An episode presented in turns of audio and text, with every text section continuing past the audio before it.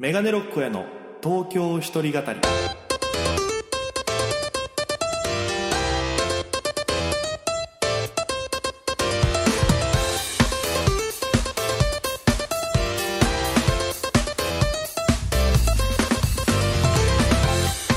さあ始まりました。メガネロックへの東京一人語りパーソナリティは県出身で現在東京でフリーのピン芸人として活動しておりますメガネロック大家です。この番組は大都会東京へ口先一つで乗り込んだ沖縄芸人の一人語りコロナ不況揺れ動く時代それがどうしたメガネロック大家が聞かせる本音の東京お笑い物語が始まります。ということで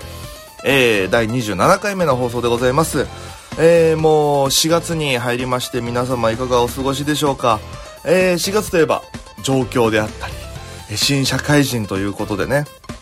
えー僕あのコンビニでバイトしてるんですけど、あのーこの間久しぶりにね、ま朝の時間帯働くことが多いんですけど、久しぶりに夜の時間帯、5時から10時の間で入ったんですよ。で、比較的駅から近いコンビニで働いてるんですけど、あのースーツを着たね、なんかちょっと初々しい、えー男の子女の子がこう、疲れた顔でね、コンビニにこう入ってくるのを見て、ああ、この子たちはきっと新社会人なんだろうなと思いながら、えー、なんだろう。なんかこう、初々しいなっていうのを見てるフリーターです。なんでそんなおじさんみたいな感覚になってるのかなと思ったら気づけば僕も来月で29、アラサーですよ、本当にね。えー早いもんですけども、皆さんは4月に、えー希望を抱いて、えーいますでしょうか？なんで俺こんな変な問いかけしたんだろう。まあそんな感じで今週もお付き合いよろしくお願いいたします。えーこの番組はですね、えーメッセージを皆様から募集しておりますよ。えーメールアドレスが、えーメガネ、メガネロック、アットマーク、r 沖縄 .co.jp、すべて小文字、m-e-g-a-n-e、数字の69、アットマーク、r, o-k-i, nawa.co.jp。ハッシュタグは、えー東京一人語り、えー東京に独身の独の語るで、えー東京一人語りとなっております。こちらはツイッターとかね、えーから募集してますので、よろしくお願いいたします。あと、今回からちょっと試験的にですね、まあ、僕、インスタグラムもね、あんまり触れてないんですけど、一応やってまして、インスタグラムのストーリーで、えー収録直前に、なんかこう、しなんかね、その、ストーリー、24時間のこのストーリーで、なんかこうメス、いろんな書けるんですけど、そこに、なんかメッセージ募集みたいなのもできるのがあったんで、今回そこでもちょっと募集したのを、えー紹介できればなと思いますので、皆さんそちらの方もよかったらインスタグラムなども僕のね、えーフォローしていただければなと思います。えー、まあ、今週も、えー、ちょっとメールテーマ設けまして、事前に募集かけました。それが、東京でございます。東京。まあ、えー、先ほども言ったように新社会人とかね、状況っていうのがあります。で、大体状況って言うと皆さんね、東京をイメージされると思うんで、えー、このテーマにしました。まあ僕も、えー、沖縄から東京に出てきて、もう、10月で4年目なんですよ。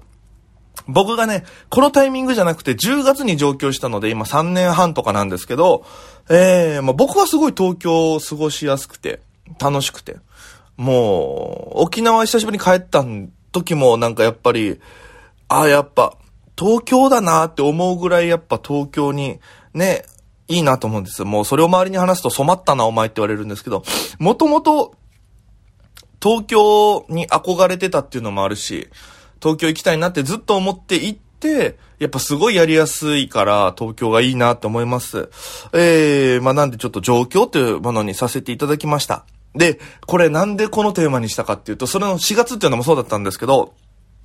僕、この間、その、K プロさんっていう、えっと、東京のお笑いライブシーンでも大きいね、制作会社があって、そこの K プロプレミアムライブっていうもう、その、豪華なライブに呼んでもらったんですよ。それはあの、下のライブを勝ち抜いて、で、えー、勝ち抜いた人が出れるライブに出て、そこで、えっと、くじを引いて、大当たり、当たり、外れってあるんですけど、そこで大当たりを引くと、豪華メンバーのライブに出れるっていうのがあって、見事大当たりを引きまして、その特典で、プレミアムライブ出させていただいたんです。えー、すごいですよ。西新宿にあるハーモニックホールという、多分ね、200内ぐらいの劇場だと思うんですよね。そこがもう完売御礼。メンツがすごすぎて。じゃあ誰が出てるのかっていうと、えー、テレビで出てる人だと、ララン、ラランドさん、えー、ニャンコスターさん、あと、まあ、それこそ新作のハーモニカとかね。うん。あと、青色1号さんとか、さすらいラビーさん、ママタルトさん、ヤーレンズさん、まんじゅう大帝国さんとか、もうすごい、あ、そうそう、怪奇、イエスどんぐり RPG さんとかね。もうすごいメンツなんですよ、ライブシーンの。えー、で、僕あのー、まあ、新作のハーモニカが仲いい後輩でいるんで、もうちょっと入る前怖いから溝上っていうね、あの、坊主のラップやる子に、ちょっと一人で会場入るの怖いから、あの、一緒に入らない楽屋って言われて、あ、いいですよって言われて。でも俺、溝上に来たら3時ぐらいに入るって言ってたの。でも俺、2時50分ぐらいに入ってくださいって言われてたから、あの、K プロのね、そのスタッフさんの小島さんっていう、あの、有名な方がいるんですけど、その方に言われて、ね、2時半かと思って。で、でも一応、怖かったから、K プロの近くのドトールで時間潰してたんですよ。で、それでドトールから出て、2時50分ぐらいに行ったら、あの、その、ハーモニックホールは上と下に階段があって、下に行くと劇場なんですよ。で、ちょっと上に上がると、あの、楽屋があって、その楽屋なんかもちょっと塾みたいな、元塾だったんじゃないの？ここみたいな感じの作りの楽屋なんですよ。で、そこ行って、で、まあ、その楽屋の前が喫煙スペースになっちゃ、なってるんですけど、そこでまあネタ合わせしたりしたりしあの、してる人もいたりするんですけど、ファーっても2時50分どうしようかなと思ってたら、ちょうど、イエス・アキトがいて、ね、あの、ダーブルパチンコの、あの、2年連続 R1 も決勝行ったイエス・アキト。アキトはね、あの、僕、デビュー年が一緒で2012年で。で、まあ、他のライブで一緒にもなってて、で、えー、まあ一応面識がある芸人さんだったんですよ。で、久しぶりにアキトに会ったから、で、お、アキトだと思ってわーって言ったらアキトが、うえー、ここまで来たねーってこう言ってくれて、なんかそれがすごい嬉しくて。で、で、楽屋入って、で、やっぱりすごいそうそうたるメンツがいるんですよ。やっぱり楽屋にも。で、その一個前のライブが、もうそのベテランの方たちがやってるライブ、もう有名な方々がいっぱいいるラブレターズさんとか、もうわらふじなろうさんとか、もうそこら辺のメンツのライブやってて、で、楽屋が一緒だから、そこ終わりのメンバーがまた楽屋にも来るから、もう、本当にテレビで見る人ばっか、賞レース、常連の人がいる楽屋で、すごいちょっと、肩身を狭いというか、どこにいたらいいんだろうってあたふたしてたんです。で、楽屋ではその新作のハーモニカの藤田くんっていうボイパーやる子のそばにいて喋ったりしてたんですけど、で、そこをちょっと喋り終わって離れてどうしようって悩んでたらまた秋人がよ近づいてきてくれて。で、秋人が、いや、わかるよ、親の気持ちって言われて。居づらいでしょって言われて うわ、めっちゃ居づらいよ、秋人ここ、つったら。いや、でも、俺もなんか、親の気持ちがわかるんだよね、つって。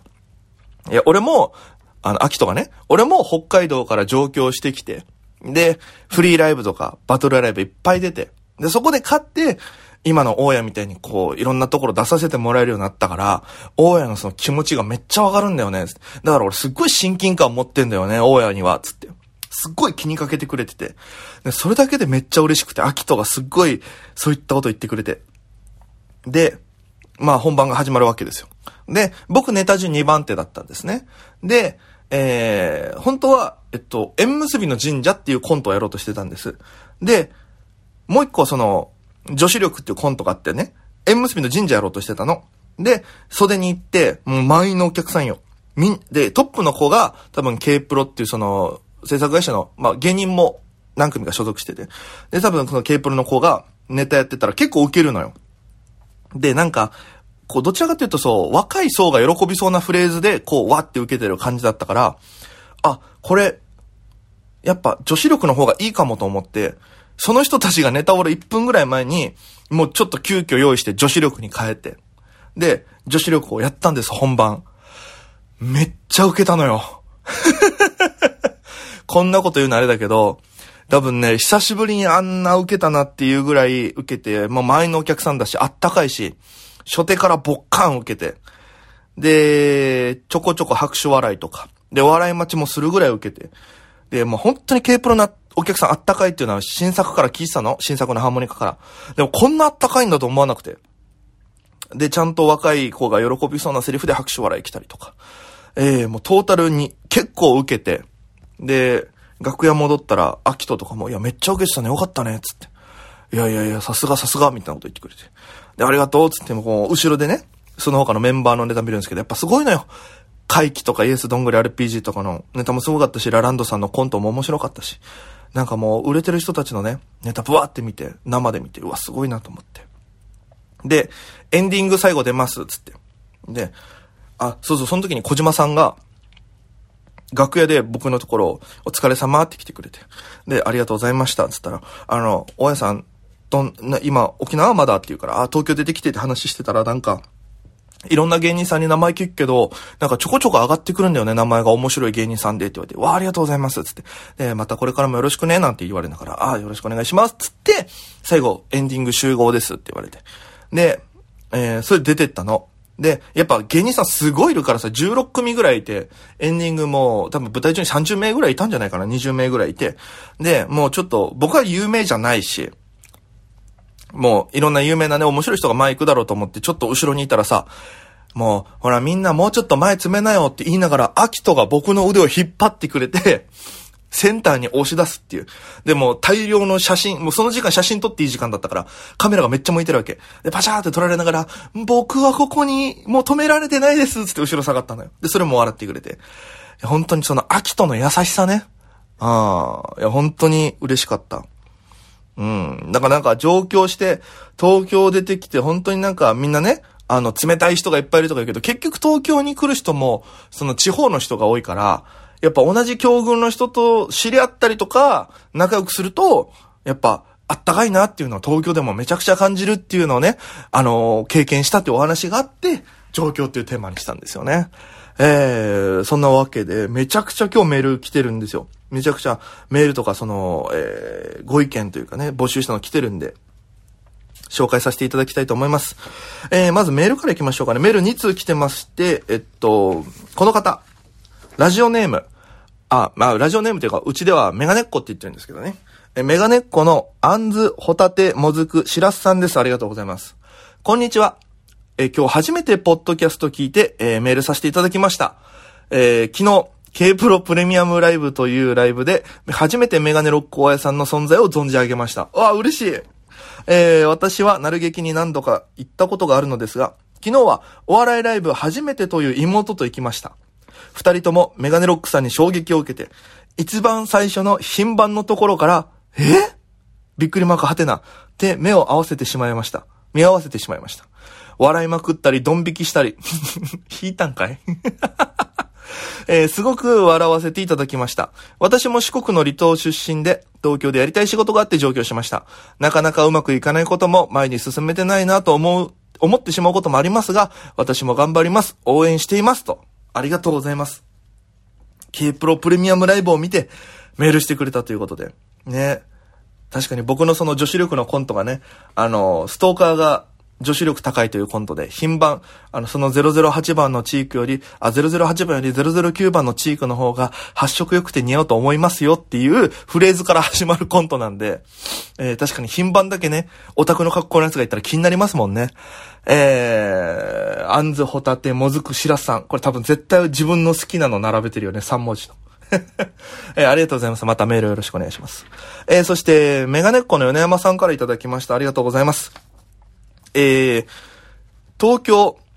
で、トークテーマ東京。え、東京は神奈川出身の父と熊本出身の母が運命的な出会いを果たした街。はあ、すごえー、両親の恋人時代には杉並と中野に住んでいてお互いの家を行き来していたことをよく夫婦で幸せそうに話してくれていました。そして、私が生まれてからも下北沢に一時期住んでいたりとか。そして現在、えー、大家さんが出てるライブを見に行く街、えー、杉並に位置する阿佐ヶ谷中の、中の下北でもあります。なんかすごいと。えー、そもそも東、大家さんを知ったのも東京。おかげさまでそれとなく、えー、それまでなんとなく見てきたお笑いやゲームも、いろいろ観点が変わってきました。楽しい毎日になってます。東京は私の原点でもあります。これ面白いな。大家さん、東京に来てくれてありがとうございます。えー、先日西新宿で行われた K プロさんのプレミアムライブ、配信から見ました。勢いすごかったですね。有名どころの芸人さんたちに混じってコントをされてるお姿には大笑いの次に感動に変わっておりました。えー、ますますのご活躍心よりお祈りしております。メガネっ子米山ということでありがとうございます。そう、この K プロのライブは配信もあったんですよ。で、まだ買えると思うんでよかったら、あのー、見てみてください。プレミアムライブっていう4月3、え4月2日のやつですね。いや、嬉しいな。そう。でもこういう運命的な出会いも東京でね、果たされるっていう。いいですね。なんかこう、恋物語、東京ラブストーリーといった感じでしょうかね。えー、ありがとうございます。そして、ツイッターの DM でもね、いただいたんですね。メガロドンさんです。ありがとうございます。えー子供の頃、えーとこかなこれ。えーあの、お姉ちゃんが、えー東京から盆に帰ってきたら、飲み屋の姉ちゃんみたいなメイクでパーマして帰ってきて、おじいちゃんは内地は怖いとこだ。お前は北海道から出るな。東京だけは絶対行くなと言われ、中学生まで信じていました。迷信みたいなの。もうその、人を変える街みたいなね。え、東京のイメージは田舎者が無理して背伸びをする場所。家に帰れば貧乏飯、外じゃ無理してスタバを飲んでる感じ。行きたいとこは日本放送のスタジオ、オールナイトニッポン聞いてたから。ああ、いいですね。えーありがとうございます。僕もね、オールナイトニッポンをやるのが夢なんですよ。えーだからこの東京一人語りもね、えーそこに向けての、こう、アピールというかね、え夢の一歩という感じなんですね、僕の中で。でもすごいね、確かにね、東京行ったら変わる人多いよね。沖縄の芸人さんでもそういうコントあったもん。東京行った人が3日でかぶれて帰ってきたみたいなコントあったりとかしましたね。それ見た時に、あ、沖縄だなと思いましたよ、設定的にも。うん。あと、ね、東京のイメージは田舎者が無理して背伸びをする場所。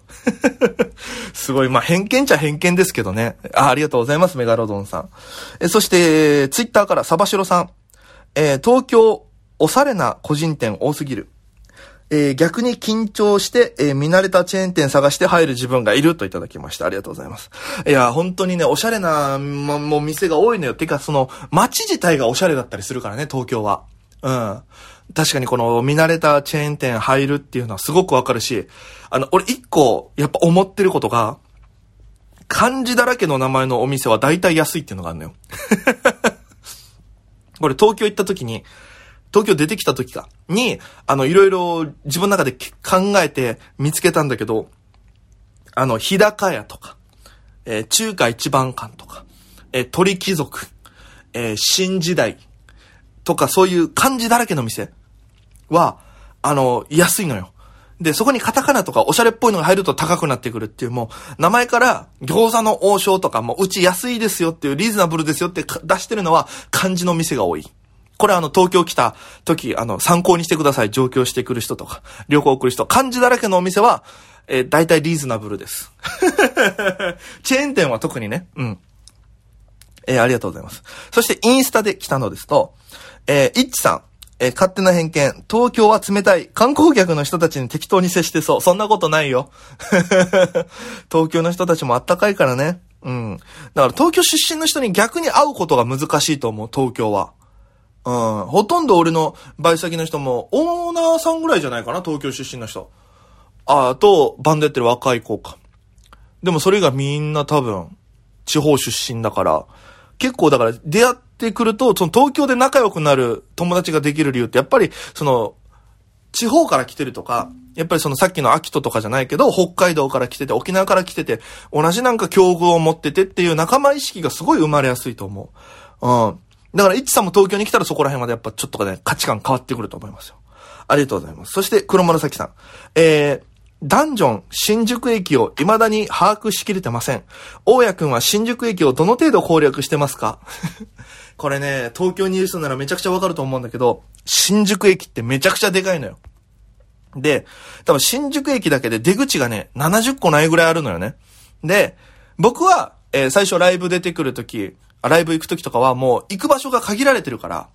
基本もうこのルートさえ覚えたら行くっていうのがわかんないよ。で、ちょうどその新宿駅があって地下街もあるのよ。で、上がその歌舞伎町とかになってるんだけど、雨の日はやっぱりすごい歩くのが嫌だから地下街から行った方が濡れないし、目的の場所まで行けるのよ。で、やっぱりその歩いてたら、その、今ね、もう、地下だ、地下だともう右左の感覚もわかんないから、とりあえず本当に、自分が行くとこだけのルートを先に覚えてしまえば、あとはなんとなく、ここら辺ってあそこだろうなっていう、その、地上の絵を描きながら歩くのよ。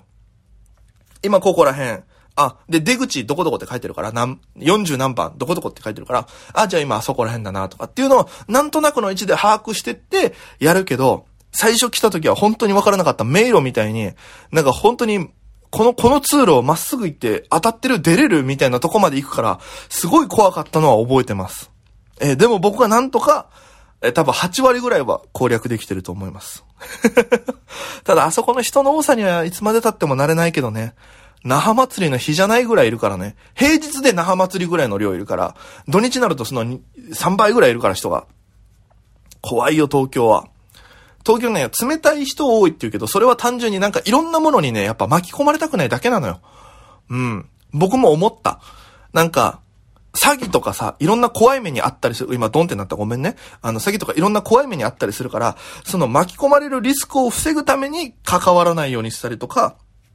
あの、やらないようにするだけ。困ってる人いたら助けるけどね。でもその困ってる人ももしかしたら、そういうなんかね、騙しの手段かもしれないしっていうのもあったりするから、怖さがちょっとあるっていうだけで、全然ね、あの、そんな、あの、冷たい街とかではないですからね。基本みんな優しかったりはしますよ。うん。だから思ってるより東京は過ごしやすいです。